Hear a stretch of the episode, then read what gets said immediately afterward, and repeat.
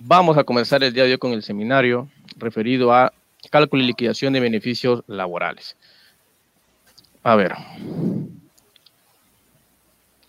Primero quiero comenzar el tema mencionando lo siguiente. Tenemos allí la lámina, no sé si se proyecta, mi estimado amigo. Sí se ve, creo, ¿no? Muy bien, listo. A ver, Primero vamos a comenzar con el tema de la noticia, siempre el tema de la motivación al seminario. ¿Por qué debemos, profe, eh, saber de beneficios sociales? Y el hecho está también en las noticias. Siempre uno escucha las noticias, este profe, el, régimen agrario hace su huelga, hace su, eh, su eh, paralización, hace sus protestas, bloquean la carretera, pero todo por qué es. Todo esto de aquí es por el tema de los beneficios sociales cada vez nosotros los peruanos nos damos cuenta que los beneficios sociales, sea un trabajador del régimen público o de la actividad privada, nos damos cuenta que siempre podemos aspirar a algo más. Que en el Estado hay figuras que a veces los empresarios lo utilizan de manera agresiva para poder pagar menos beneficios sociales a los trabajadores. Y eso es lo correcto. No solamente el sector agrario eh, realizó pues eh, con sus trabajadores las paralizaciones, no, también está Doerran que hubo en la Oroya, sí hubo las paralizaciones, entonces no solamente es el, sector agrario, que hubo inicialmente en Ica, luego se propagó por la libertad, por Piura y así. Ahora, en esta noticia le menciono, gobierno alista proyecto de ley en la que deroga el aspecto laboral. Ojo que la ley de promoción agraria tiene un sinfín de aspectos, el aspecto técnico, el aspecto tributario también, el aspecto laboral. Pero los, este, los protestantes, los trabajadores de la actividad privada, ¿qué querían de los beneficios sociales? Querían esta reforma del aspecto laboral. Ojo allí. Entonces, ¿cuál era el pliego de reclamos o de qué se basaba el pliego de reclamos de los trabajadores? ¿Cuál era el foco o el punto importante que querían? Entonces, ellos querían que las services se eliminen o las services se eliminen, que no estén. ¿Por qué hay servicios? Porque en la práctica las servicios eh, limitan el monto a pagar de los beneficios sociales. ¿Sí? Si yo tengo una gratificación, por ejemplo, que trabajé de enero a junio, mi sueldo 2.000 soles, de hecho que en la gratificación de julio voy a recibir 2.000 soles más la bonificación del 9%. De igual manera, has tenido que recibir en diciembre. Salvo excepciones, que, profe, por ejemplo, ingresé en septiembre, porque bueno, la pandemia este, me, afectó y recién me reinserté en el ámbito laboral en septiembre. Entonces, esas cuestiones lo vamos a ir hablando más adelante. Entonces, la noticia se centra en que hubo una paralización, una protesta por la presencia de los servicios que aplicaban de manera agresiva esto, esta ley de promoción agraria. ¿sí? De igual manera, tenemos el régimen CAS, el primer ámbito que te hablé es en el ámbito privado, ¿sí? Y ahora te hablo del ámbito público, esta noticia también es eh, muy caliente, muy calientita, como se dice entre comillas. Es una noticia que habla de que los trabajadores del régimen CAS eh, ya no van a trabajar en este régimen. Se van a incorporar gradualmente, entre comillas, gradualmente al régimen laboral 728 y 276. Entonces, un trabajador del régimen CAS que trabaja en una municipalidad, que puede trabajar eh, en el gobierno regional, ¿sí? que puede trabajar en una unidad ejecutora, cualquiera que sea el ámbito de función dentro del sector público, si tú has sido contratado con este régimen CAS, en la que te renuevan, pues, profe, cada tres meses me renuevan o cada seis meses me renuevan, de acuerdo a la confianza, de acuerdo a mi rendimiento, pues ahora vas a estar mucho más contento. Cuando hubo esta noticia de la eliminación del régimen CAS, en donde solamente se reconocen las vacaciones, no se reconoce ni tu gratis, no se reconoce ni tu CTS. Ojo, si hablamos de beneficios sociales, estos dos últimos que te menciono no se encuentran. ¿Por qué? Porque el régimen CAS solamente era lo que en el sector privado conocemos como los recibos por honorarios. En el sector privado yo contrato, por ejemplo, a un pintor que pinte mi empresa y le, eh, le pago y me emite un recibo por honorarios. Pero en el CAS no puedes hacer eso, tal como lo digo. Pero en el fondo sí se puede. ¿Cómo hizo el Estado? Oye, con el régimen CAS contratamos a personas para que trabajen con una fecha determinada. el contrato vence de acá en seis meses. No, era, no había una estabilidad al 100%, a pesar que la constitución te dice que todos los trabajadores en el Perú, cuando tienen un empleo, se sobreentiende que hay estabilidad absoluta, pero en el Perú pues la estabilidad es absoluta y también relativa. Va a depender mucho del régimen laboral, pero en principio todos tenemos estabilidad absoluta. Entonces, volviendo al caso, volviendo a la noticia, pues muchos aplaudieron, muchos trabajadores públicos o servidores públicos aplaudieron esa eliminación del régimen CAS. ¿Ya? Ahora, ¿hay disputas? Sí, hay disputas. ¿Por qué? Por ejemplo, quien te habla yo, por ejemplo, servidor público 728, nunca he estado por CAS. Y si yo me pongo a pensar, oye, pero el que está en régimen CAS tiene beneficios sociales, sí, como las vacaciones, nada más. En cambio, el 728 tiene muchos beneficios, tiene muchos beneficios. O el 276 también, el régimen de la carrera administrativa dentro del Estado. ¿sí? Entonces, como te dice la noticia, oye, pero esta, esta medida legislativa por parte del Congreso, pues, distorsiona un poco lo que llamamos la meritocracia en el sector público, la igualdad, ¿sí?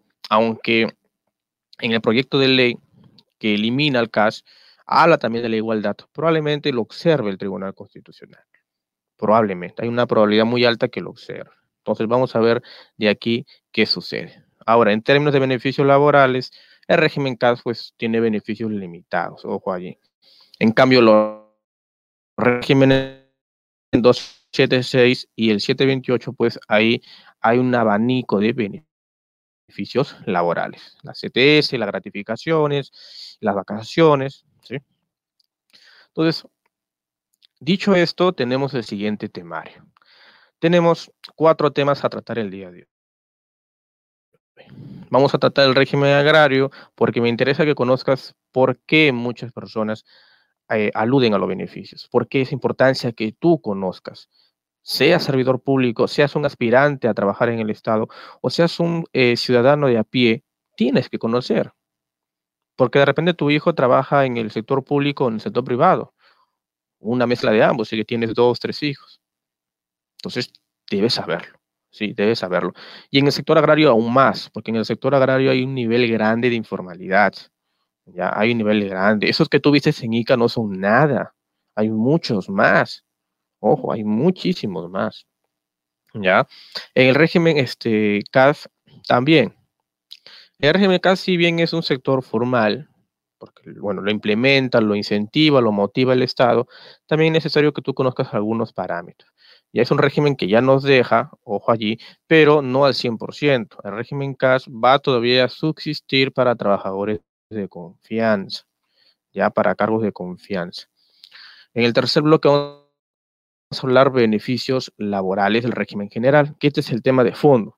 Aquí vamos a hablar cómo se calculan los tres bloques más importantes que existen en el Perú. Gratificaciones, ETS y vacaciones.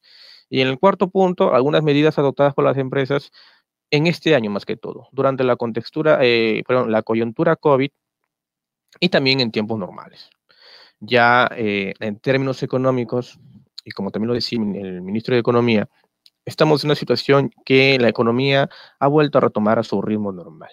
Entonces, en un ritmo normal ya se puede obligar a las empresas a que paguen lo que siempre han pagado la CTS en noviembre o la gratis hasta el 15 de diciembre. Veamos ahora el régimen agrario. Y como les mencionaba, tenemos el siguiente esquema. ¿sí? A ver, todo este cambio del régimen agrario, la disputa de los beneficios sociales, vino por la aparición excesiva de las servicios una aparición increíble. Igual en el sector minero. Justo también hoy escuché a, eh, un periodista que hablaba, oye, pero en el sector minero también hay servicios. Y le preguntaron al Ministerio de Energía y Minas, pero no es su competencia. No es su competencia. Entonces él lo derivó al ministro de Trabajo. Realmente su competencia porque no se puede abusar de la presencia de los servicios. Profe, pero ¿por qué abusan? ¿Cuál es la ganancia para la minera? ¿Por qué hacen esto? Obviamente la respuesta radica en un ahorro financiero. a un ahorro. ¿Por qué? Mira, la minera contrata, sí, puede contratar a personal de mantenimiento y limpieza. Lo más normal, si no hubiese services, es que ellos entren a planilla. Es lo más normal, lo más población. La minera, las services y los trabajadores. Entonces, los trabajadores ingresan a la planilla de las services.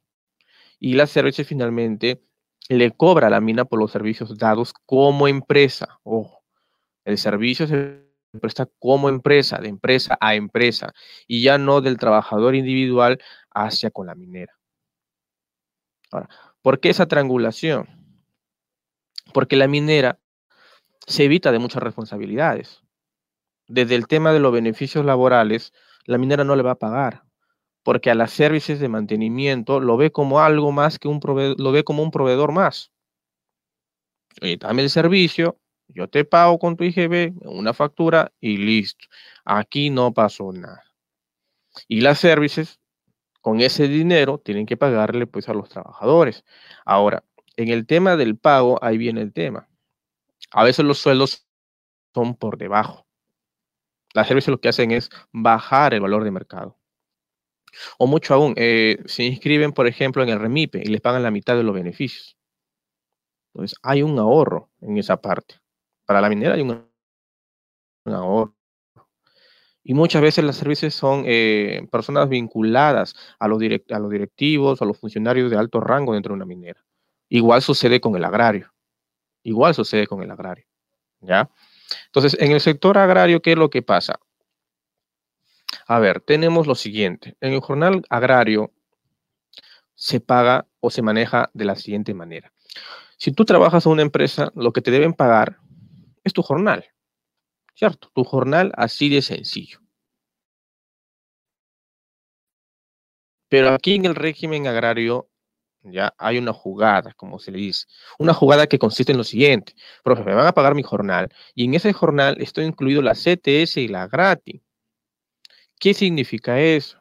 De que cuando llegue en noviembre para el pago de la CTS o en diciembre para el pago de la gratis, no me van a pagar. ¿Por qué? Porque ya está pues contenido dentro de tu, eh, de tu boleta de pago mensual o quincenal o semanal. Entonces muchos se dieron cuenta, oye, pero ¿por qué no nos pagan a nosotros y a lo de, eh, y a lo, por ejemplo, a lo de régimen 728 si les pagan? A la ferretera, eh, a los comerciantes les paga a sus, trabajadores, todo les paga gratis, pero a nosotros agrarios no nos paga. No nos paga. Entonces, uno de estos puntos fue esto. ¿Sí? Que la CTS y la gratis no esté dentro de la jornada. ¿Ya? Otro punto son las vacaciones a 15 días. También, lo más normal es que sean 30 días si hablamos en el régimen general, que te ponga al costadito, son 30 días. Pero en el régimen agrario son 15 días. Ahora, estos dos primeros puntos, ¿por qué se dan? ¿Por qué hacerlo, entre comillas, barato? ¿Por qué, por qué disminuir el, el costo laboral para el sector agrario? Pues la iniciativa aquí ya viene del 90 porque la idea es fomentar el régimen agrario. Y para fomentar una actividad, siempre lo que se requería es que el costo laboral sea lo menos posible. Entonces, la CTS y la gratis, perfecto. La empresa se ahorraba porque ya pagaba de manera adelantada. Y las vacaciones solamente son 15 días, no es 30 días. Una liquidación de beneficios sociales, los 15 días solamente van a aparecer como pendientes o como truncos. ¿Ya? Y el régimen agrario, tú sabes que se caracteriza por la alta informalidad y también la eventualidad. Igual que en construcción civil, la eventualidad. Construcción civil también tiene unas características similares al régimen agrario, pero la diferencia muy grande del régimen agrario con construcción civil es que en el civil hay un convenio, no hay una ley, hay un convenio, un convenio que año tras año aumenta la jornada y el régimen de construcción civil es, digamos, o yo lo considero particularmente el en esta actividad económica. ¿Sí? Entonces, en régimen agrario no, ellos están supeditados a una ley. Y lo que diga la ley está allí. No hay vuelta que darles. En cambio, en construcción civil sí se negocia. El convenio colectivo se va renovando, actualizando cada año. ¿ya? A pesar que los dos tienen la misma cualidad de fondo que es la eventualidad. Otro de los motores de beneficios para el fomento de la actividad agraria es el tema de la indemnización de los 15 jornales por año. Es poquito, ¿no? O sea, oye, profe, yo soy trabajador agrario y me despiden arbitrariamente. ¿Merezco indemnización? Sí. ¿Cuánto? Por cada año que tú has trabajado, 15 jornales. O sea, medio sueldo. Si, soy trabajador sin saber muchas cosas, yo lo veo como abusivo. ¿no? Un año, 15 jornales, 15, no, es muy poco. En la actividad, eh, en el régimen general, ¿qué pasa? Me despiden de manera arbitraria, la indemnización es un sueldo y medio por cada año laborado. Ojo allí, por cada año laborado. Es mucho más. O sea, son eh, tres veces, un año y medio. Un, perdón, un sueldo y medio. Un sueldo y medio por cada año. Acá son medio sueldo por cada año. Ojo allí. También para los empresarios o para las empresas que están en esa actividad económica agraria es el tema tributario. Las empresas normales, por ejemplo, una minera, una ferretera, una empresa de industria, una telecomunicaciones o el sector público te paga pues de salud el 9%. El 9%. ¿Ya? En cambio, en el régimen agrario es 4%. Ojo. Aquí no tiene que ver nada con el trabajador. Ojo, vamos a hacer hincapié aquí con los beneficios sociales. Aquí no tiene que ver nada con el trabajador. ¿Por qué? Porque finalmente es una obligación de la empresa. 4%. Del 9 le dan el beneficio del 4%. Y el impuesto a la renta anual, como otras empresas que actualmente es el 29.5, para este tipo de empresas es 15%. Como te menciono, y como te muestra también la lámina, hay un esquema muy beneficioso para las empresas del régimen agrario, que ya le están quitando esta parte laboral, que era inminente porque los sindicatos tienen poder. Y mientras una empresa tenga mayor número de trabajadores y la política interna de los trabajadores sea muy fuerte, tengan un buen líder, pues ya el tema se desborda y llegan, a niveles pues considerables como las protestas. ¿Ya? Y finalmente lo que quisieron es que beneficios sociales como las CTS y la gratificación y las vacaciones tengan un peso similar al del régimen general, que es lo que están haciendo actualmente. La comisión en, el Congreso está evaluando eh, promulgar un régimen agrario en el aspecto laboral, mejorar las condiciones. Eh, se está diciendo mucho que va a ser casi similar al régimen general 728, pero no es una gradualidad completa. Ojo allí, ¿ya? No es una gradualidad. Yo en la lámina te coloco ahí régimen general porque en la práctica lo que ellos querían es esto, que los beneficios sociales se reconozcan como manda el régimen general. ¿Ya? Vamos al CAS, que también es otro régimen en el sector público, que también hay beneficios sociales, limitados, pero los hay. ¿Sí? Limitados, pero los hay. A ver, el decreto legislativo 1057 que te habla de la, eh, de la contratación administrativa de servicios, CAS. A ver, veamos acá. Eh, el pase o la transición gradual que te mencionaba del CAS al régimen general 276 eh, o 728 se va a efectuar sí. En este, en este caso sí haya una transición clarísima. Pero hay requisitos. Ojo, hay requisitos. Tenemos, por ejemplo, trabajadores con dos años de labor continua. Si tú eres trabajador CAS que eh, no has dejado de trabajar, ¿ya? Demuestra que has laborado dos años continuos, vas a pasar al régimen 276 o 728, ¿ya? Eso es lo que también se está evaluando ahorita, ¿ya? Pero eh, lo genial para ti como servidor público es que pases al 728. El 277 también es muy bueno, inclusive tiene algunas particularidades con el 728. Por ejemplo, eh, el tema de las vacaciones. En el régimen general, en las vacaciones tú laboras un año y en el siguiente año tú debes gozarlo. Si en ese año no lo gozas, hay una indemnización que te debe pagar el empleador. ¿Cierto? Muy bien. En el 276 se permite acumular hasta dos periodos. Un periodo más, serían dos periodos. Ojo allí. Ya, esas son algunas, eh, algunas eh, particularidades del 276. ¿Ya? Eh, otro requisito también es el tema de los trabajadores con tres años de labor descontinua. Como es contratación, ojo, son contratas, profe, a mí me contrataron para trabajar en la municipalidad de enero a junio y de ahí pues cambiaron de alcalde, eh, entonces de ahí me contrataron de septiembre hacia actualmente. Actualmente ya estoy laborando, pero he dejado de laborar unos mesecitos por un tema pues político. ¿Qué sucede? Entonces, si tú demuestras que tienes de labor descontinua, perfecto. ¿Ya? Entonces, estos dos requisitos, ojo, son esenciales para que haya esta transición gradual. ¿Ya? Ahora, profe, pero ¿qué pasa? Ya, eliminaron el régimen CAS.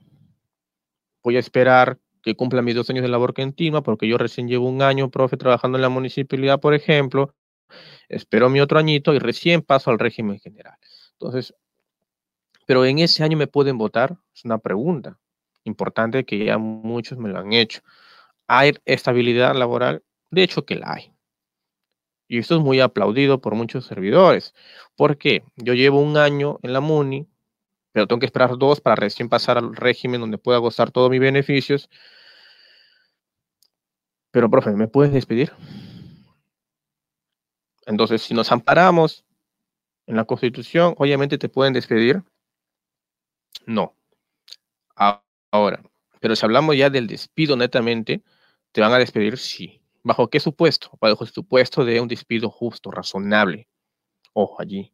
O sea, el hecho que el caso elimine no significa que estás blindado tampoco. Olvídate de que hubo este cambio. ¿Te pueden despedir? Sí, me pueden despedir bajo razones justificables, justas, objetivas.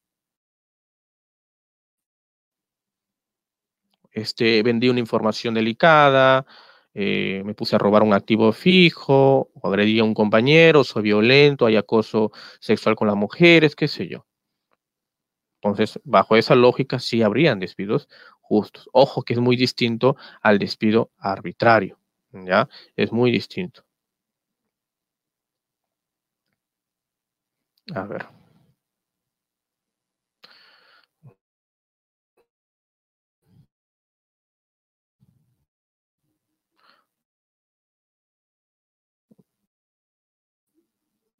Mm, cuando hubo este, cuando eh, hubo esta noticia la semana pasada del CAS al régimen 276 o 728, la pregunta que todos nos hacíamos también es, oye, pero ¿dónde va a salir tanta plata?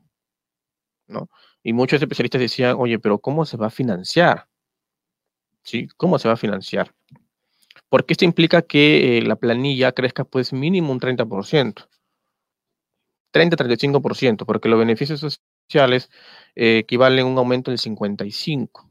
Pero en el caso ya se reconocía la vacación, entonces el único incremento aquí va a haber el tema de la CTS y la gratis. En el caso se dan un aguinaldo, pero no es comparable con la gratis. Pues, ¿ya? Entonces, en términos presupuestarios, ¿ya?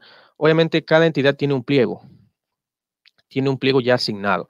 De ese pliego tiene que sacar de sus reservas y destinar a este aumento, ¿ya? Siempre hay un fondo de contingencia que tiene cada pliego, ¿ya?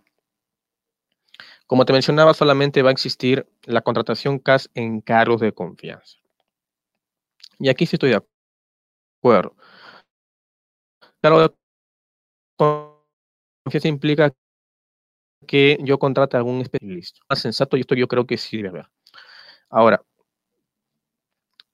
Aquí sí hago hincapié y lo que se va a discutir del régimen CAS al régimen 728, por ejemplo, que de fondo lo que se busca es reconocer los beneficios sociales, porque el pago es prácticamente lo mismo. Ojo allí, un régimen CAS con un régimen 728 en lo que es sueldos es casi igual. Inclusive el CAS puede ser mucho más alto que un 728.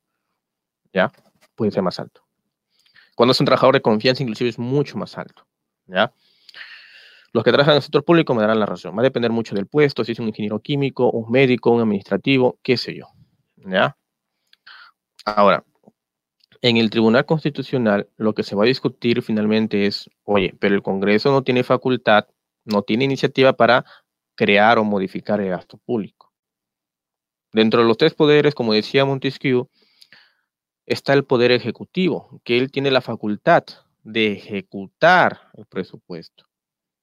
Congreso no, no ejecuta, porque si no se estaría blindando con el Ejecutivo. Entonces no hay una razón de que el Congreso ejecute algo que se encarga al otro poder. De ahí su nombre de Ejecutivo. El Congreso solamente está representando al poder legislativo y tiene que tener un fundamento de hecho. Y eso es lo que se va a discutir. ¿Ya? También lo que se discute es la meritocracia. Por ejemplo, con los docentes. Hay docentes que son contratados, hay docentes son nombrados. Oye, pero un contratado que no ha pasado por los exámenes rigurosos, imagínate, ¿no? Le sacan el CAS y pasa el 128. ¿Es justo? Entonces, una pregunta que yo te hago para que lo pienses. Si soy pragmático, ya, pues se fuera meritocracia, fuera igualdad. Aunque muchos dicen, pero la igualdad yo debo ganar igual que el nombrado. Está bien, pero la meritocracia, el esfuerzo, ¿sí? Entonces, esos factores también se miden, ¿ya? Esos factores también se miden. Entonces, vamos acá ahora al régimen general de beneficios laborales. Y es la parte que sí me interesa que tú prestes atención. ¿Ya? Bien. A ver, los beneficios laborales, del punto de vista jurídico, nacen de un contrato. Ojo allí. ¿Por qué? Porque si estás en el ámbito informal, pues, y donde no hay un contrato, no tiene sentido hablar de beneficios laborales, para empezar. Salvo, a mi experiencia, te puedo decir lo siguiente. Eh, muchas empresas, ojo ahí, muchas empresas, lo que hacen también en la práctica, te hablo en el sector privado, lo que hacen en la práctica es contratarlo de manera independiente, mediante un recibo por honorarios. No hay un contrato Ojo, no hay un contrato. Pero sí en la negociación verbal lo que discuten es, oye, ya, mira, tu contraprestación como prestador de servicio va a ser 4 mil. Pero yo te voy a pagar 5 mil 500. ¿Por qué? Porque ahí incluye ya tu, tu liquidación, todo. Entonces no se quieren hacer problemas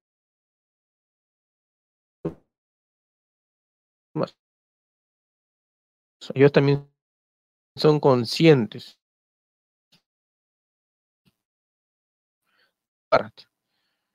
Implica el pago también del... Entonces, si hacemos una planificación laboral, esta estrategia que te menciono es aplicable por muchas empresas con gente que no quiere estar en un contrato, pero sí quiere estar de manera independiente, mediante un recibo por honorarios.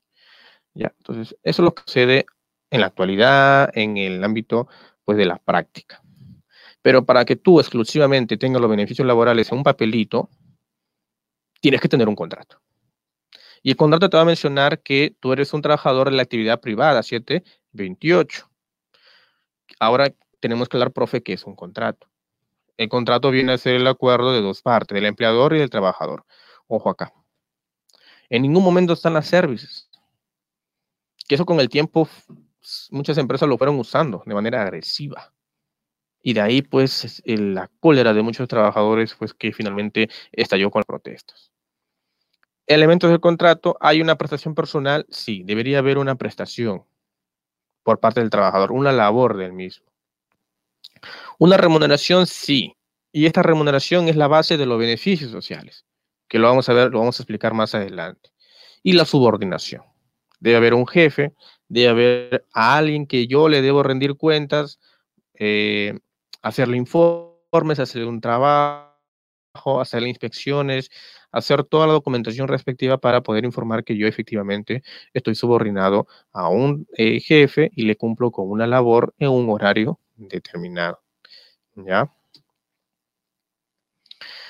Antes de hablar de los beneficios laborales propiamente dicho, es necesario mencionarte la ley de fomento del. ¿Ya? Y en esta ley se admiten los beneficios. Y los beneficios sociales provienen de dos ámbitos. Los que nosotros conocemos el contrato de trabajo. Siempre en la casa decimos, oye papi, pero te van a pagar la gratis, ¿tienes contrato? Pues si no tienes, no te van a pagar. Y si lo tienes, te van a pagar. ¿Cuánto? Eso es lo que vamos a ver más adelante. Y el otro es el convenio colectivo, que aquí tenemos un ejemplo importante, construcción civil. Como te mencionaba, hay un convenio acá, ¿ya? Construcción civil. O también puede ser de una empresa que tiene un fuerte sindicato, hablamos por ejemplo de principales este, empresas, Ferricor, por ejemplo, como grupo, ellos tienen un sindicato. Y si el sindicato ve algo extraño dentro de los contratos, puede modificarlo. Te voy a contar, por ejemplo, lo siguiente. Los trabajadores pueden ganar 2.000 soles, pero de los 2.000 soles, 1.500 son su jornal básico, su remuneración básica, y 500 soles es la movilidad. Ojo, movilidad. O un bono de productividad. Entonces, ¿por qué dividen el pago global en dos partes? ¿Por qué lo dividen? Entonces, este convenio colectivo puede establecer esto en dos partes. ¿Por qué? ¿Por qué hacen esto la empresa? Porque cuando llega julio, llega diciembre para tu gratis, van a pagarte tu gratis sobre los 1.500, no sobre los 2.000. Ojo allí. Y así lo establecieron la mayoría de trabajadores, representados con una fuerza llamada sindicato. O al revés, advierte este sindicato y le dice, oye, tu empresa no hagas esto. Págame por la vía normal. No hagas jugadas sin nuestro consentimiento. No hagas planificación laboral agresiva, que se le conoce. Ojo, no es ilegal. Es permitido, pero ya depende de ambas partes. A veces el trabajador por necesidad de querer un trabajo tener un empleo, tener una fuente de ingresos, llevar el pan a la casa, lo acepta. ¿Sí? También me ha pasado con los, eh, con las con los gift cards, con las tarjetas de, de, supermercados. Por ejemplo, ¿sí? Me ha pasado esto. Que a los trabajadores del 2.000 soles y 1.700 le pagan su jornal básico o su remuneración básica y los 300 soles son tarjetas que lo tienen que ir a consumir a un supermercado X. Llega la gratis y no te van a pagar sobre 2.000, te van a pagar sobre 1.700. Entonces, son estrategias legales, permitidas y a la vez agresivas porque juegan al límite. Estas tarjetas uh, se llaman técnicamente suministro indirecto prestación alimentaria suministro indirecto. ¿Por qué? Porque la alimentación no lo da directamente la empresa, sino lo da una tarjeta que finalmente puede irse a un supermercado y de ahí comprar su papa, su manzana, su arroz, qué sé yo. ¿Ya? Entonces son convenios que finalmente influyen de manera positiva o negativa en el cálculo de los beneficios sociales. Los tres beneficios sociales por excelencia tenemos la CTS, las gratificaciones y el descanso anual. Y aquí sí tenemos que hablar bastante. El que nos va a dar eh, más curiosidad son los dos primeros. El último también es importante, aunque muchos lo perciben, pero muchos no saben a veces si eh, en su boleta de pago o en su, perdón, en su liquidación de beneficios sociales les pagan. Sí, les pagan. He conocido muchos amigos este, en la pandemia, a veces señores, eh, que trabajaban en mantenimiento a veces de edificios o de limpieza, que no les pagan, pero ellos saben muy bien sus derechos y la reclama la empresa. ¿Y qué es lo que hacen los trabajadores? Le dicen a la empresa, oye, si no me pagas mis vacaciones, yo voy al Ministerio de Trabajo o llamas a una FIL para que te fiscalice. Entonces, esa pues analiza costo-beneficio y dice, oye, mejor hay que pagarle al trabajador, pero hay que pagarle entre comillas solamente a él que nadie se entere. Entonces, muchas empresas viven también de esta informalidad, a pesar que son formales ante SUNAT, ante INDECI, ante la municipalidad, qué sé yo. Pero en el ámbito laboral sí tienen una planilla, pero en esa planilla pues hay uno o dos trabajadores, que puede estar el dueño y la esposa, o un trabajador que ya tiene años y ya es de confianza. Pero si yo soy, lo más probable es que no me metan en planilla. Y a veces las empresas informales tienen esta política. Ya mira, este, vas a trabajar un año, dos años, y si nos caes bien, pues ya te metemos a planilla. Y la idea no es, la idea no es esa. A veces muchos jóvenes también No sabemos de los beneficios sociales, no sabemos. No sabemos que un año de trabajo no merecemos 30 días de vacaciones. O lo sabrán, pero en su boleta, pues la boleta de, perdón, en la liquidación de beneficios sociales es tan difícil a veces de entenderlo. Hay muchos numeritos por ahí, palabras chiquitas.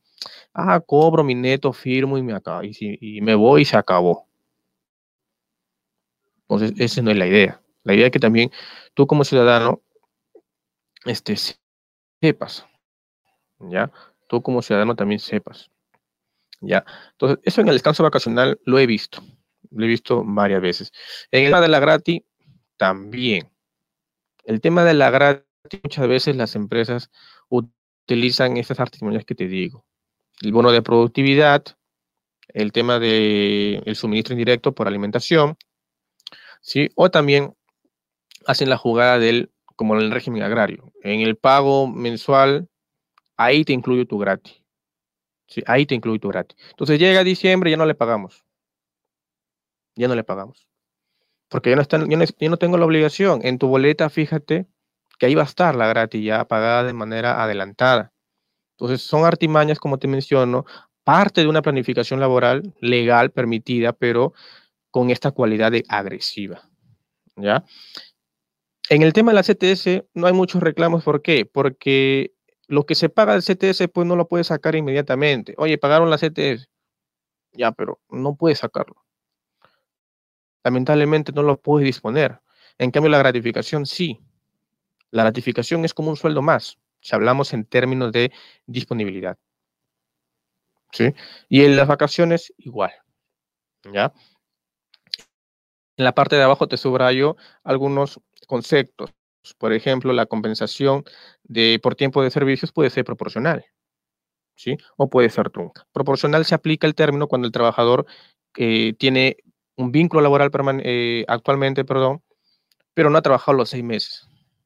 Por ejemplo, yo ingreso a laborar, yo ahorita estoy en mi casa, estoy en diciembre, me gané, este, accedí a un contrato, a un trabajito, y voy a ingresar a trabajar pues en la mina de enero hacia adelante. Entonces, si tú cuentas de enero, febrero, marzo y abril, en mayo que se paga la, la CTS, o que se abona la CTS, perdón, allí vas a recibir una CTS proporcional. ¿Ya? No se le puede llamar completa, ¿por qué? Porque la CTS tiene como base de tiempo noviembre, diciembre, enero, febrero, marzo y abril. ¿Ya? Y trunca se le llama, como su nombre lo dice, pues trunca el vínculo laboral. Es decir, tú ya no te encuentras laborando. ¿Ya? Ponte que yo venga trabajando desde el 2016. Wow, 2016, 17, 18, 19, 20. Y en el 2021 me despiden en febrero, profe. Justo para el día de los enamorados que iba a salir con mi novia, ese día me despidieron, ya se fregó todo. Entonces, ¿qué hago? ¿Vos recibir mi CTS? Sí, vas a recibir. Pero ese CTS va a ser trunca. Lo vas a recibir en tu liquidación de beneficios sociales. ¿Ya? Ahora, esta CTS trunca solamente corresponde a noviembre, a diciembre, a enero y a febrero. Ojo allí. Por fin, la CTS pasada de los años de, del 2016, ¿qué pasa? Eso está depositado en tu cuenta. Y tú lo puedes retirar. Cuando tú te vas del trabajo, recibes una serie de documentos. Entre ellos está la liquidación de beneficios sociales. Entre ellos también está la carta de liberación de la CTS. Y con esa carta firmada por el representante legal, tú puedes ir al banco donde está depositado tu CTS y lo liberas al 100%. Recuerda que la CTS pues, es un fondo inembargable, que no lo puedes tocar, no lo puedes disponer. Pero con esta carta de liberación, finalmente, como su nombre lo dice, liberas este monto restringido. ¿Ya? De igual manera, la gratis, proporcional, cuando tienes un vínculo laboral, y trunca es cuando ya te retiras, cesas. Recuerda que yo puedo em, terminar mi vínculo laboral, como se conoce la renuncia pero también el vínculo laboral puede terminar por un despido, un despido este, arbitrario, un despido justo. Y hay otros, eh, otros motivos también por los cuales el vínculo laboral pues fenece. El tema del fallecimiento, el tema de una enfermedad que finalmente te puede pasar eh, a un accidente, pues, por ejemplo, prolongado, te puedes volver una persona incapaz o te puedes, puedes tener una, un, ¿cómo se llama? Una incapacidad pues permanente. Sí, ya son términos un poquito más técnicos. Incapacidad temporal, incapacidad permanente. ¿Ya? ¿Sí? Pero si ya tengo una parálisis eh, facial o tengo una rama cerebral, un tema nervioso que yo no puedo este, desplazar mis manos, ya pasa a ser una incapacidad absoluta. ¿Ya? De igual manera es el descanso vacacional. El descanso vacacional viene a ser íntegro cuando tú has gozado los 30 días, has, perdón, has trabajado los 30 días y gozas de, este, de estas vacaciones el siguiente año. ¿Ya? Y trunca, pues, es cuando tú renuncias. ¿Ya? Por ejemplo, trabajo un año y medio, me sale un otro mejor trabajo, me pagan el 50% más, me voy, pues. Entonces, en la liquidación de beneficios sociales, tienen que pagarte también. Tienen que pagarte las vacaciones. Vamos a hablar de la CTS. Y aquí hay algunos aspectos que tú debes conocer. A ver, comprende a todos los trabajadores que están inmersos en el régimen común. ¿Ya? ¿Cuál es el requisito? Que cumplan en promedio una jornada mínima de cuatro horas. Por ejemplo, aquí a veces pasa eh, con personas que tienen hasta dos trabajos. Recuerdo el caso también de un compañero. Él era soldador en una empresa, trabajaba sus ocho horas, pero en otra empresa no llegaba a las cuatro horas diarias. Y a la semana no llegaba ni a 20. 18 mm, no llegaban. La empresa tenía como política, me comentaba, que no ningún trabajador puede llegar a la por este tema, porque no quieren pagarte las CTS, no quieren pagarte. Entonces tú puedes trabajar cinco días, un lunes, puedes trabajar cero, eh, horas el martes, cero horas el miércoles, tres días el jueves y cero el viernes. Ocho horas en la semana. No recibe CTS. Profe, pero es la actividad privada. A mi otro compañero le paga este CTS gratis, pero a mí no. A mí no me pagan las CTS. ¿Por qué? Por este requisito. ¿ya? La CTC también te pide por lo menos un mes completo de servicios. ¿ya? Cuando, por ejemplo, eh, un trabajador ingresa un 3 de marzo y el mismo 31 de marzo se va. No le gusta el trabajo, le es muy pesado, está muy lejos de su trabajo, ¿sí? o no lo que esperaba, qué sé yo o influye en sus estudios. Entonces, oye, págame la CTS. Cumplido un mes de servicios con el empleador. ¿Ya? Si tú has trabajado, por ejemplo, dos meses, ya te van a pagar por los dos meses de CTS. Profe, trabajé un mes y medio también, por los 30 días y luego por los 15 días que te faltan. ¿Ya? Se fracciona en meses y en días, ojo allí. En el tema de la CTS, lo ideal es que los trabajadores, pues, en términos de salud, pues estén óptimos, estén saludables y todos los días del año, pues, trabajen. Pero tú sabes que a veces esto no sucede. ¿Ya? Puede haber, por ejemplo, un permiso por allí, ¿no?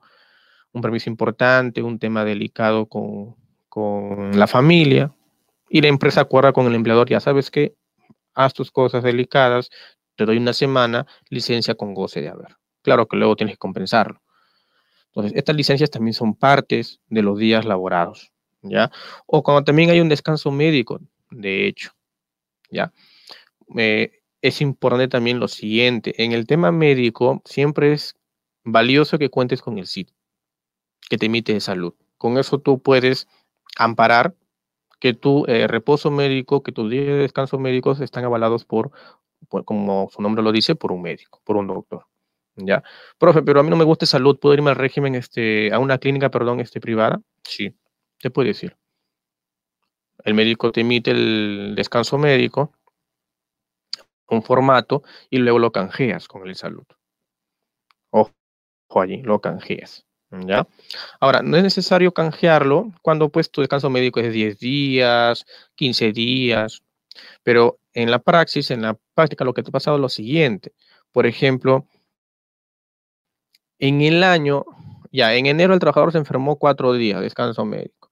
En marzo, 10 días. En mayo, 10 días más. En septiembre, otros 10 días.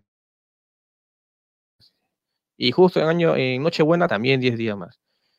Descanso médico. Si el médico lo determina así, nosotros como empresa no podemos hacer absolutamente nada. Tenemos que respetar ese descanso. Ya tenemos que respetar ese descanso. Ahora, ¿por qué este canje del certificado médico que te emite una clínica con el CIT? El certificado de incapacidad temporal. ¿Por qué? Porque la empresa, recuerda, el subsidio que te da la empresa con el tema de descanso médico son hasta 20 días. O sea, la empresa te puede mantener 20 días. Pero si tú te enfermas por 30 días en el año, entonces cuenta. Los 20 días me da la empresa, me los cubre. Y los 10 días, ¿quién los cubre? Los 10 días restantes, del día 21 hacia adelante, ¿quién los cubre? Entonces, inicialmente lo cubre la empresa, lo cubre el empleador. Pero la empresa está en la facultad de pedir el reembolso del día 21 hacia adelante. Y para pedirle, uno de, uno de los requisitos es que tenga el SIT del trabajador. Si no lo tiene, tiene que obligarlo a canjear. ¿Ya? Eso te digo por experiencia propia también. A veces cuando me pedían canjearlo, pero a veces ya no lo canjeaba porque me enfermaba por unos días, siete días. Pero hay empresas que son bien rigurosas. ¿Por qué? Porque nadie sabe en el futuro qué pueda pasar. De repente me puedo volver a enfermar, Dios no quiera. ¿Sí? Se computan los días entonces trabajados, los justificados, los que estén amparados a un descanso médico, ya un accidente también, siempre que haga un certificado por incapacidad temporal de trabajo. Y también los días de huelga legal. Ojo ahí, huelga legal. Eh, cuando me eh, depositan la CTS, ojo, se dice la palabra depositar más no pagar porque no te van a pagar de manera directa, te van a depositar, ¿ya? Dentro de los 15 días, profe, si cae día domingo este beneficio social, eh, ¿me lo pueden pagar antes? Sí, te lo pueden pagar antes. La ley te dice que debe pagarse dentro, ¿no? Aunque muchas empresas pues estilan tenerlo como último día de pago el día 15, ¿ya? Tanto en mayo como en noviembre se deposita en moneda nacional o en moneda extranjera, previa apertura de cuenta.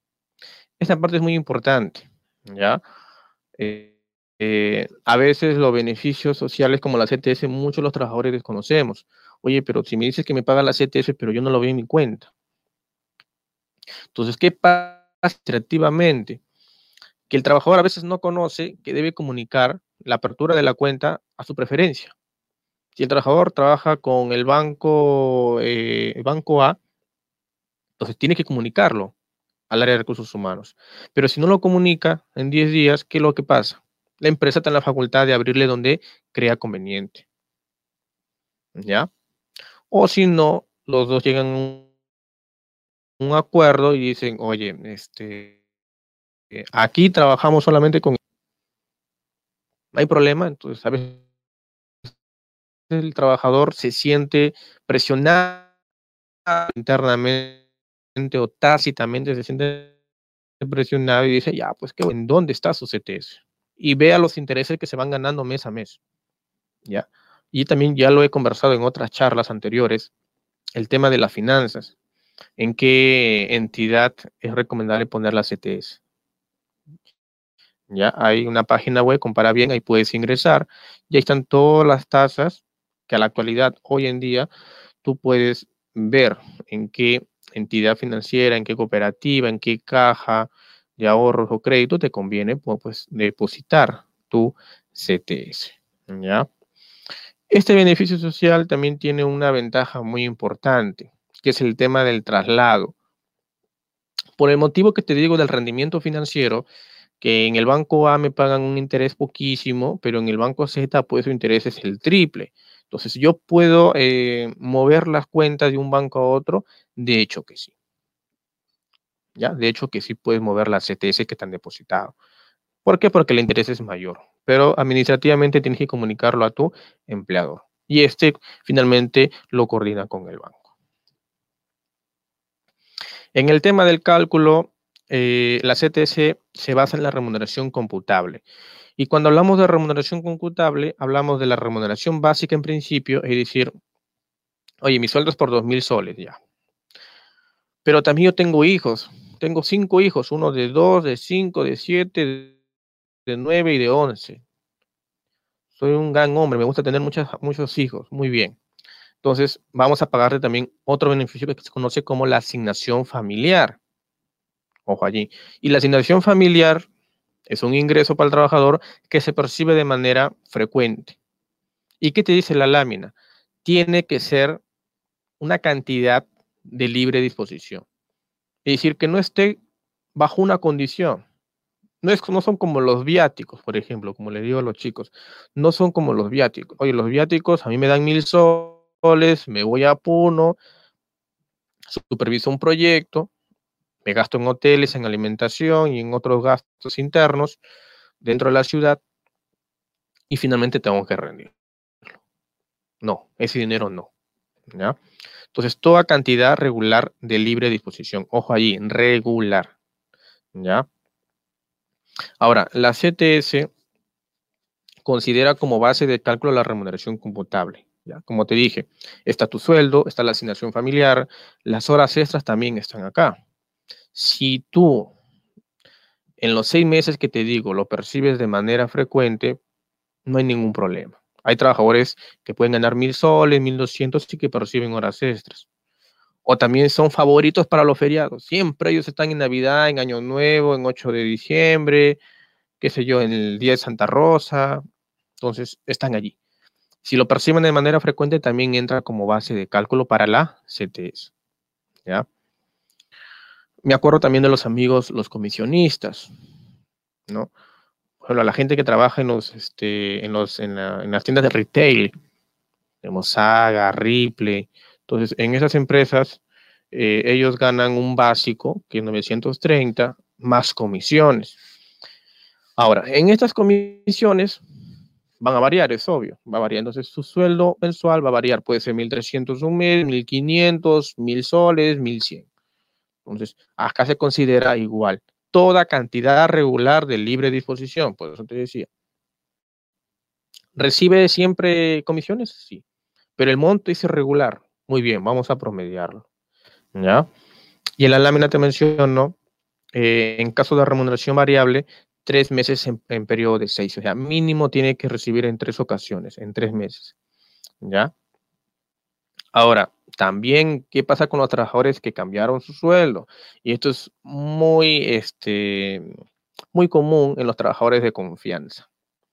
¿Ya? Unos trabajadores que a veces se consideran pues importantes. ¿Qué es lo que pasa? Llega, por ejemplo, mayo y hay que pagar la CTS. ¿Sí? hay que pagar la CTS en mayo, pero justo en, abril un trabajador cambió el sueldo. Habló con el jefe, le dijo un aumento de 500 solcitos. Entonces ganaba 1.500, ahora pasa a 2.000 soles. La CTS se va a calcular sobre los 1.500 o sobre los 2.000. Entonces se considera sobre los 2.000. La última remuneración percibida. Ya, recuerda que la CTS de mayo su tiempo, su base de tiempo es de noviembre hasta abril del año entrante.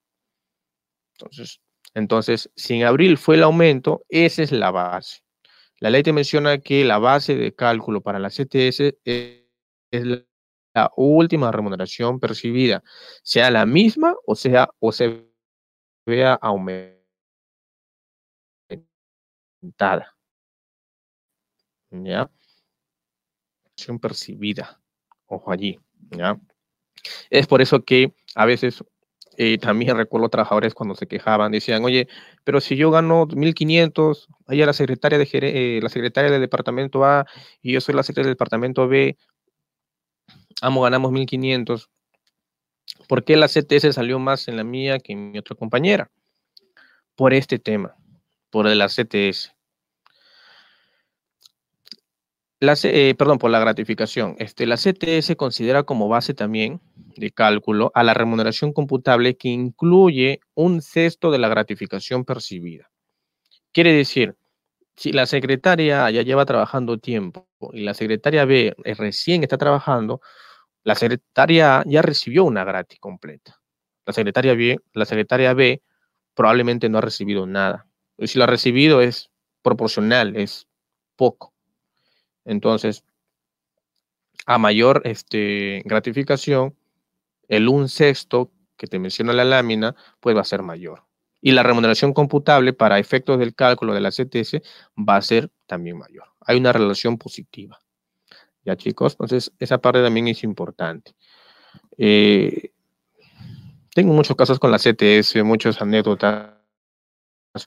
Y el último, para terminar aquí, también me pasó con, una alumna que ya era mayor de edad, recuerdo, una señora, y me acuerdo bien el tema de su esposo. Me decía, este, profe, pero mi, mi, esposo trabaja en, en él gana este, 4 mil soles, pero a su amigo le han pagado más CTS, le han depositado, perdón, más CTS que al mío. Entonces, este, no creo que me esté engañando, no creo que me esté ocultando algunos ingresos para casa. Entonces, como que la preocupación de la señora era eminente, ¿no? O sea, tú sabes que en el ámbito familiar ya una, en un hogar también cuenta el ámbito presupuestal y hay que velar también por los ingresos. Entonces se le explicó el tema, oye, mira, pues tu remuneración computable no solamente incluye el sueldo, no solamente incluye la asignación por tus hijos, también incluye por la gratificación que percibió, la última percibida. Pero si ha ingresado recién, pues solamente va a recibir una parte, ¿ya? Entonces, ahí lo que se menciona es que espere de acá seis meses y ahí sí le van a pagar tal cual como su otro compañero. ¿Ya? Eso es lo que pasa. ¿ya?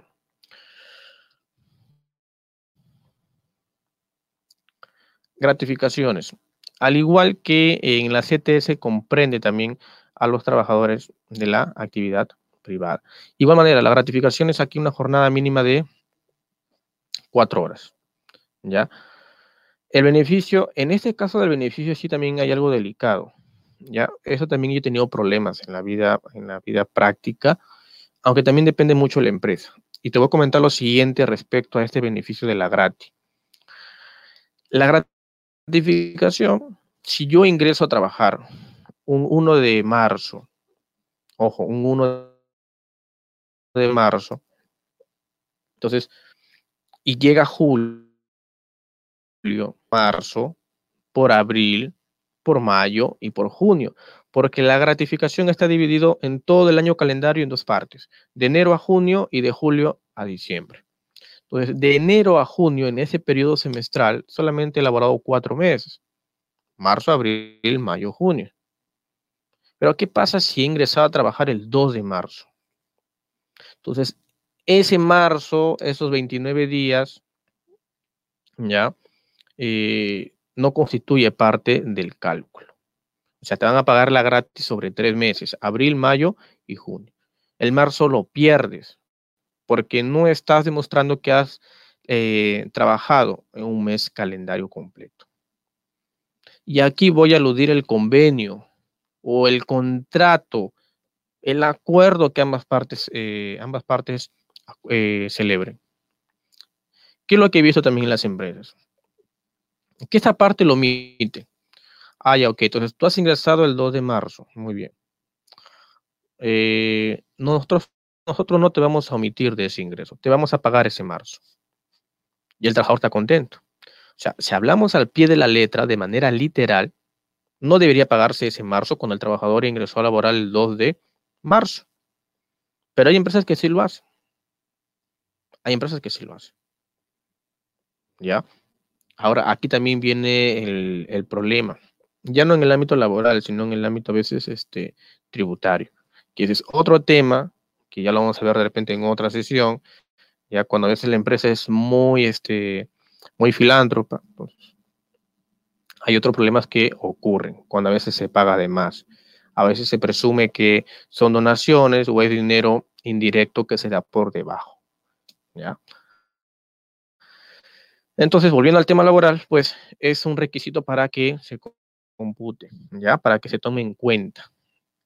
Se, eh, se consideran los días efectivamente elaborados, justificados o que estén amparados en un descanso, un certificado médico o donde también conste una licencia con goce de haber. Similar también al base de cálculo en lo que se refiere a días para la CTS. Se deposita dentro de los 15 días naturales del mes de julio y diciembre. Ojo allí, ¿ya? Julio y diciembre. El de julio comprende de enero a junio y el de diciembre comprende de julio a agosto. Ojo allí. Otro también tema delicado en los beneficios este, sociales es el tema cuando eh, tengo una licencia sin goce de haber. Me ha pasado con trabajadores extranjeros, no con venezolanos, ojo, no, no te hablo de ellos. Me ha pasado con trabajadores extranjeros. Eh, a veces ellos se van unos días por un tema familiar, un tema delicado o por un tema de estudios. Se le puede dar dos, tres días, ¿no? Pero ya cuando piden una quincena de ausencia, ya es bien imposible que lo recupere. Entonces se le da una licencia sin goce de haber. Y en este caso, ese mes lo pierde para efecto del cálculo de la gratificación. Ojo allí, ¿ya? O también los injustificados he trabajado también con personas que tienen un perfil, pero entre comillas, de holgazanes o de ociosos. ¿Por qué? Porque de los 31 días, por ejemplo, de marzo, justo un día, el 15 de marzo, que es el aniversario con su esposa, se decidió darse la pera, como se conoce. Se decidió dar la pera, pues sí, nunca lo justificó. Nunca lo justificó. Aunque hay trabajadores que sí lo justifican, se inventan un documento, un sitio, un certificado médico, pero al final tú sabes que la mentiras tienen patas cortas. Entonces, si hay un día injustificado, ya todo ese mes completo, ese mes calendario completo, pues se ve afectado. Salvo, como te menciono, la empresa tenga ese acuerdo con el trabajador y le dé, pues, este, no le haga caso, que lo tome como un día con licencia, ¿sí? Eh, y finalmente se deposita en la cuenta sueldo. Este es en el tema ya administrativo. Siempre las gratificaciones se van a depositar en la cuenta sueldo que el trabajador tenga con el empleador. Vamos ahora a las vacaciones. Y en el tema de las vacaciones, aquí sí, eh, vamos a ver lo siguiente. Aquí sí también hay algunas particularidades. ¿ya? Están inmersos los trabajadores el régimen común de la actividad privada. ¿ya? Eh, ¿Cuánto es el beneficio? El beneficio son 30 días calendarios por cada año de labor. ¿ya?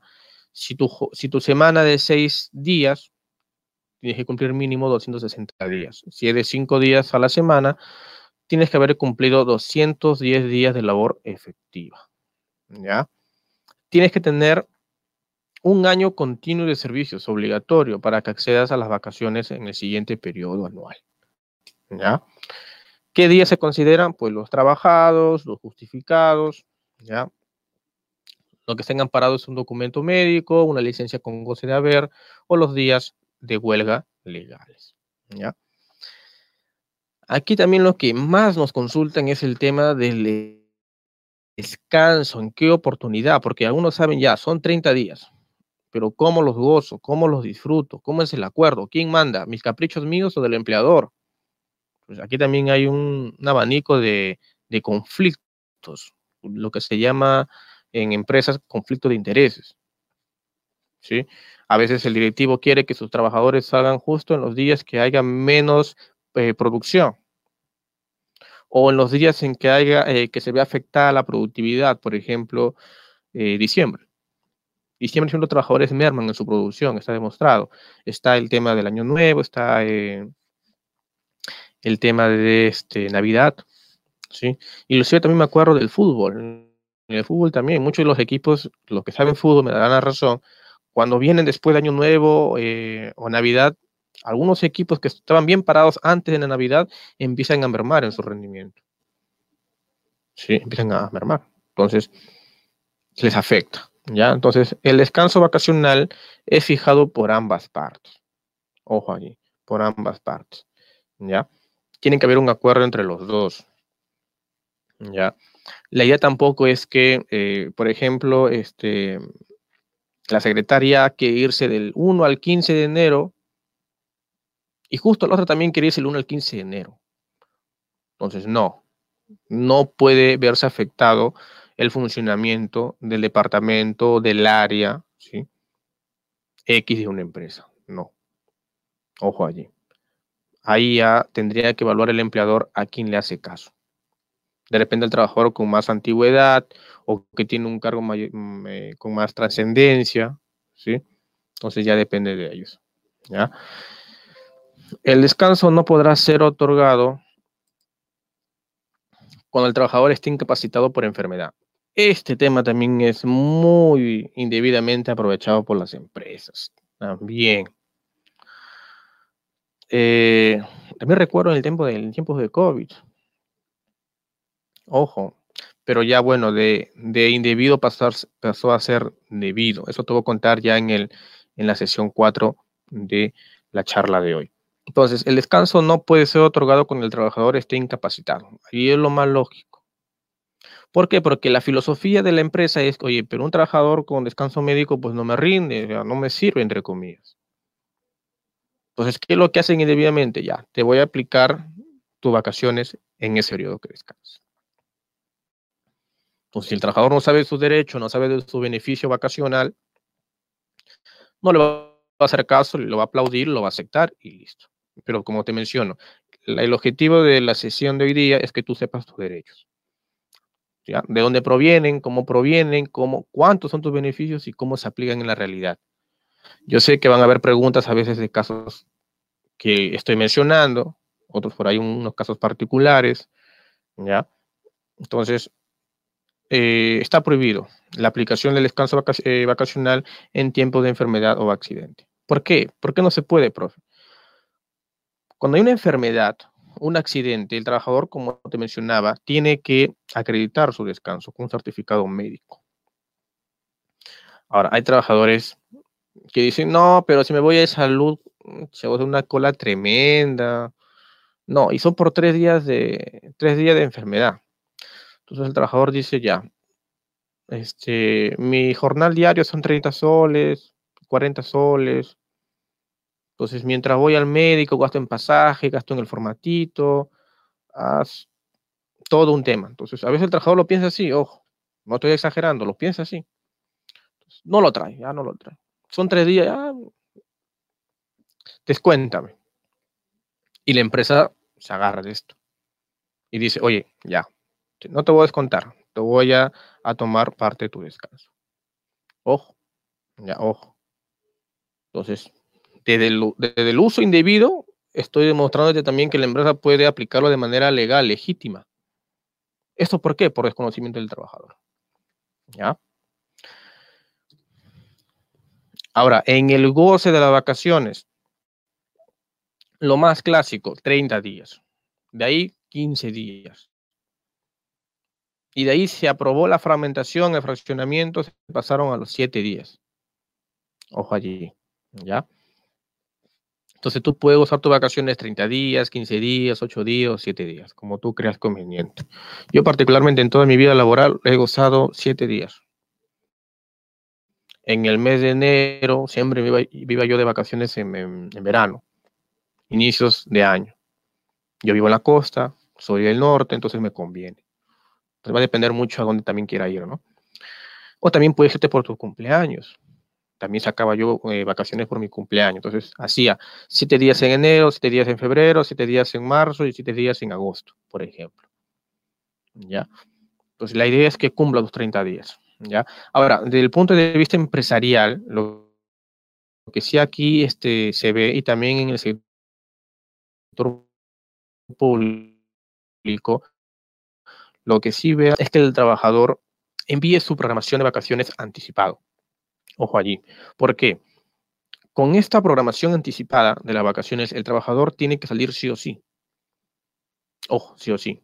Y ahí el jefe inmediato del trabajador tiene que hacer todas las coordinaciones, ponerse las pilas para que el trabajador salga.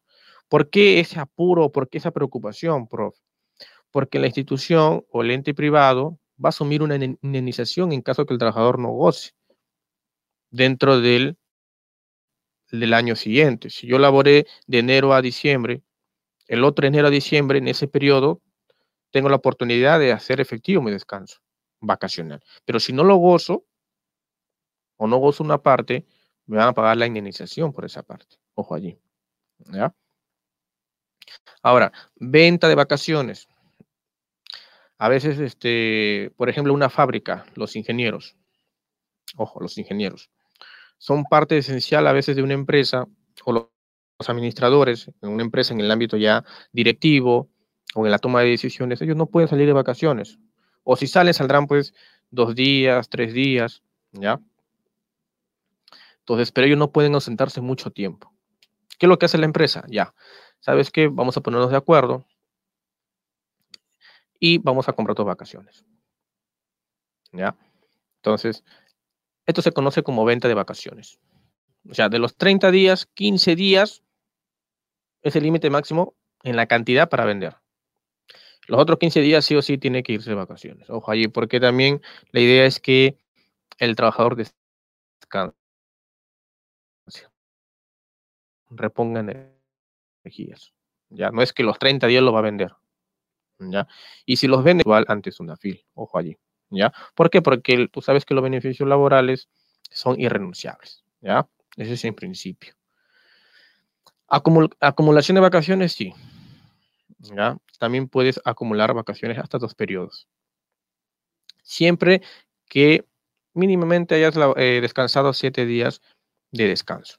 Ojo allí. ¿ya? Pero esto en la práctica no es muy bien visto, es muy peligroso para las empresas o para las instituciones, es muy peligroso, ¿ya?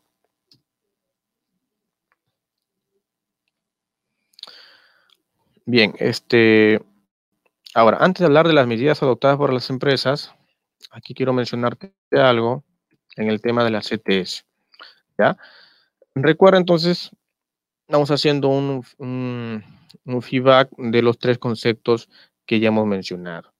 Tenemos la CTS, recuerda, toma como base a tu remuneración, a tu asignación y a cualquier otra remuneración que tú percibas de manera regular, incluido la, la sexta parte de la gratificación percibida. También de repente puede haber una pregunta allí, profe, ¿se considera el 9% de la bonificación extraordinaria? La respuesta es un no. ¿Ya? Eh, y tú sabes que los periodos para tomar en cuenta para el depósito de la CTS, que en el caso de la CTS de mayo, considera como base de tiempo noviembre, abril. Y de mayo hacia octubre para la CTS de noviembre. ¿Ya? En el tema de las gratificaciones, ya sabes, considera también como base tu remuneración percibida tu asignación familiar y cualquier otro concepto que tú recibas de manera frecuente, de manera perenne. ¿Ya? Eh, en el tema de las gratificaciones también, si tu sueldo en junio, por ejemplo, recuerda que la gratis de julio, mes 7, eh, comprende de enero a junio. Y si en ese semestre, en ese periodo semestral, en junio, tu sueldo aumentó, para la gratificación de julio, pues se va a tomar en cuenta en base al último sueldo o al sueldo actualizado al 30 de junio del, del año respectivo, del 2020 en este caso. Y de igual manera de julio a diciembre, que se paga el 15 de diciembre.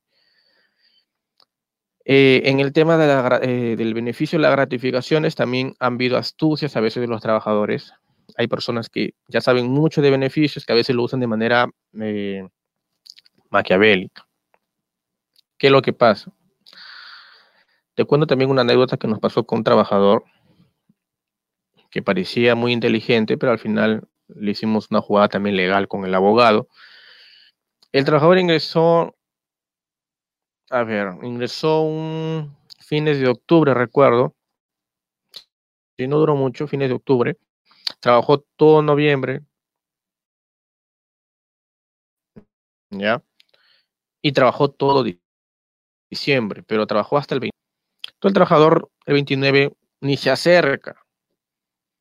Nada, ni se acerca. Llama nomás, no voy a trabajar, renuncio, encontré un mejor trabajo, adiós. ¿Qué pasa con el beneficio laboral que tú le has pagado el 15 de diciembre? Porque eso te dice la ley. Oye, La gratis de diciembre tienes que pagar lo máximo hasta el 15 de diciembre. Ahí le han pagado el 15 de diciembre. Le pagaron del mes de noviembre y diciembre. Octubre no se considera porque no lo, no lo trabajó de manera completa. No estuvo laborando durante el mes calendario. Ojo allí, ¿ya? Entonces, se le pagó la gratis eh, correspondiente al mes de diciembre cuando no le correspondía.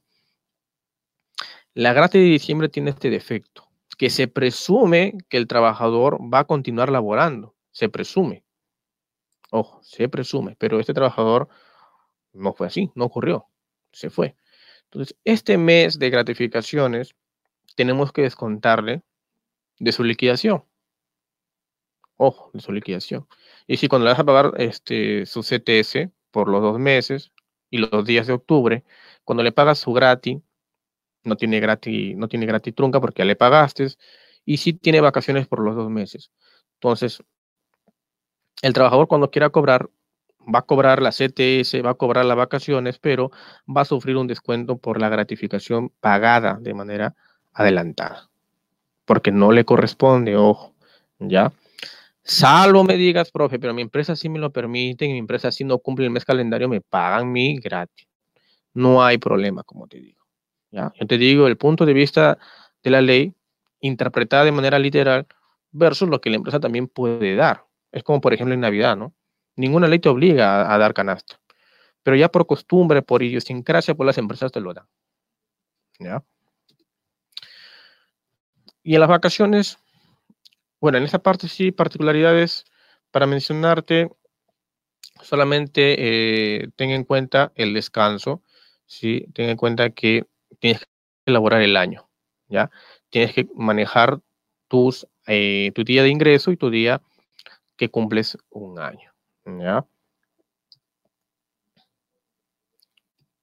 Y en la venta de vacaciones, que es lo que a veces los trabajadores piden, también he tenido asistentes que estaban más endeudados con los bancos, buscaban de todo para conseguir dinero, pues, y uno de estos era la venta de vacaciones. ¿sí? Pero hay empresas que no lo aplican porque implica también eh, disminuir mi liquidez. ¿Para qué yo voy a, comprar vacaciones si el trabajador no es muy importante? Que lo haga otro su labor, que se vaya de vacaciones. ¿Para qué lo voy a comprar? ese es el pensamiento del empresario. Sí, oye, ¿por qué? Que se vaya nomás. El asistente número 2 lo reemplazará por unos días, por unos 15 días. Y listo. ¿Ya? Pero hay otras empresas que sí compran. ¿Por qué? Porque el trabajador es importante que esté en la empresa. Medidas adoptadas por las empresas en este tiempo de pandemia, aún estamos en emergencia, pero el contexto económico micro y macro como que ha mejorado un poco. Ya cuando hablamos de micro, el tema de los precios se han estabilizado, por ejemplo. En el tema macro, el PBI está repuntándose, hay sectores que ya se están moviendo, construcción civil es uno de ellos que ha mejorado bastante. Si tú ves a un obrero, pues no vas a ver a un, perdón, a un albañil, a un maestro de obras, no vas a ver a ningún ocioso. Está aumentando este sector. La compra de cemento también ha aumentado. La compra de agregados también ha aumentado. Ya, entonces, se está, eh, Perú está registrando índices de recuperación muy buenos. ¿Por qué? Porque obviamente la economía peruana es, más informal que formal. O sea, la gente puede comprar. Hay plata en el Perú, hay plata. Si no, ¿cómo te explicas que haya tanta gente en mesa redonda y no sus compras? ¿De dónde? Estamos en pandemia. Porque hay informalidad. Hay muchos peruanos que eh, viven en la informalidad, tienen uno, dos, tres, cuatro este, ingresos y nadie lo sabe. Pero viven de eso. Porque algo tienen que vivir. ¿Ya? Entonces, en el tema de este, la pandemia, tanto en el sector privado como en el sector público, eh, se ha adoptado la compensación de las vacaciones. ¿ya? Por ejemplo, tengo también una compañera que trabaja en registros públicos y han adoptado esta medida de las vacaciones. Las vacaciones pendientes lo han compensado con los días eh, que les han dado como licencia con goce, pero compensables, ojo, ¿ya? Esto para disminuir pues las horas que le debe la institución. Igual en el sector privado compensar las vacaciones pendientes. Pero en esta medida, recuerdo un problema también que había con la suspensión perfecta. Muchos trabajadores decían, oye, pero mi empresa no está en la suspensión perfecta, porque también hubo, iba, este, hubo un bono para los trabajadores siempre y cuando la empresa donde laboraban o tenían el vínculo aún estaba declarada como este, en suspensión perfecta. Pero a veces muchas empresas no cumplían esto. También lo recuerdo, también lo, lo hablé en una sesión aquí de la suspensión perfecta qué medidas las empresas adoptaron, algunas medidas abusivas, otras medidas pues que eran inminentes, ¿no? En el tema, por ejemplo, de Avianca, el tema de su liquidación, el tema de Cineplanet, que a pesar que el Ministerio de Trabajo negó su suspensión perfecta, pues era inminente que en el Poder Judicial lo va a ganar, porque estos sectores mm, este, no abrieron y a la fecha todavía no abren. Entonces, ¿cómo sostener a los trabajadores financieramente? Entonces, vender mis vacaciones que están pendientes de gozo es lo más normal y lo más lógico para yo deberle menos horas a la empresa. ¿ya? Esto, ojo, siempre lo recalco, previo acuerdo de ambas partes. No todas las empresas son iguales, ¿ya? También lo que se hizo en las empresas con los trabajadores este, que tenían mayor tiempo era con las vacaciones que se iban a vencer el otro año. Entonces también los compensaba. No solamente las vacaciones pendientes de goce por haber laborado el año pasado, sino también las que se estaban dando en este mes y se iban a gozar el otro año. Ojo allí. entonces, lo que hacían las empresas finalmente es sacarle provecho a los beneficios sociales. Ojo, sacarle provecho. Para que cuando el trabajador ya no esté con nosotros, pues le paguemos menos beneficios. ¿Ya? Por un tema de liquidez. ¿Sí? Eh, también recuerdo en las noticias en abril el tema de la postergación de la CTS de mayo. Y también había un proyecto de ley que nunca salió, el tema de la CTS de noviembre. La CTS de noviembre, en épocas de abril, eh, también se está evaluando su postergación. Pero como los índices que te mencioné al inicio mejoraron, entonces, eh, inclusive en el ámbito privado también, el IGB ya se está repuntando, el consumo interno está mejorando. Entonces, el pago de la CTS en mayo, sí hubo esta excepción. Postergar ¿sí? la CTS de trabajadores que tengan sueldos mayores a 2.400. Y en noviembre se le pagaría la CTS de mayo y la CTS de noviembre, junto con los intereses de por medio. Intereses moratorios, ojo. Eh, en la CTS de noviembre sí no hubo esta postergación, ¿sí? Sí o sí las empresas tenían que pagar hasta el 15 de noviembre. Y en lo último, como te recalco, la situación económica formal se ha mejorado, también gracias por el programa del Reactiva Perú. Este programa también que dio bastante liquidez a muchas empresas formales, ha hecho que tengan este capital de trabajo y puedan desarrollarse, puedan mejorar su eh, productividad en el mercado. ¿Ya? Y también esta situación hizo que el Estado no se pronuncie acerca de la postergación de la gratificación, que finalmente se pagó con normalidad el pasado 15 de diciembre, que fue ayer, ¿no? Sí, que fue ayer. A ver. Muy bien. Y aquí termino con un mensaje que siempre lo recalco. Ningún, ningún este contexto como la pandemia o un estado de emergencia puede ser excusa para el no reconocimiento de los derechos laborales. Recuerda que estos son irrenunciables y no pueden ser ajenos, no pueden ser excusa ante una situación cualquiera. ¿Ya? Así era una pandemia, un huracán, qué sé yo, o la empresa sea informal, se quiere hacer de la vista gorda, tú tienes el derecho de solicitar el abono de tus derechos laborales. Ojo allí, ¿ya? Y si tú eres de esos trabajadores que están años con la empresa, eres camiseta con la empresa y sabes muy bien que no te puedes quejar ante fil porque te pueden votar, pero aún, aún así eres camiseta y sigues y sigues y solamente te pagan, pero no te pagan tus beneficios sociales. Entonces guarda toda esa documentación, ¿sí? guarda toda esa documentación que algún día no todo en la vida es para siempre. Renuncies, consigas un mejor empleo y puedes hacer tu denuncia virtual ante SUNAFIL, que es un ente que te puede ayudar. Ojo, he conocido también trabajadores así, que callan, callan, ¿sí? Callan porque no quieren verse afectados. Pero si tú vas a hacer una denuncia que es normal, que es legítima, y que la constitución te ampara, los dispositivos laborales te amparan, pues hazlo, estás en tu derecho. ¿Ya?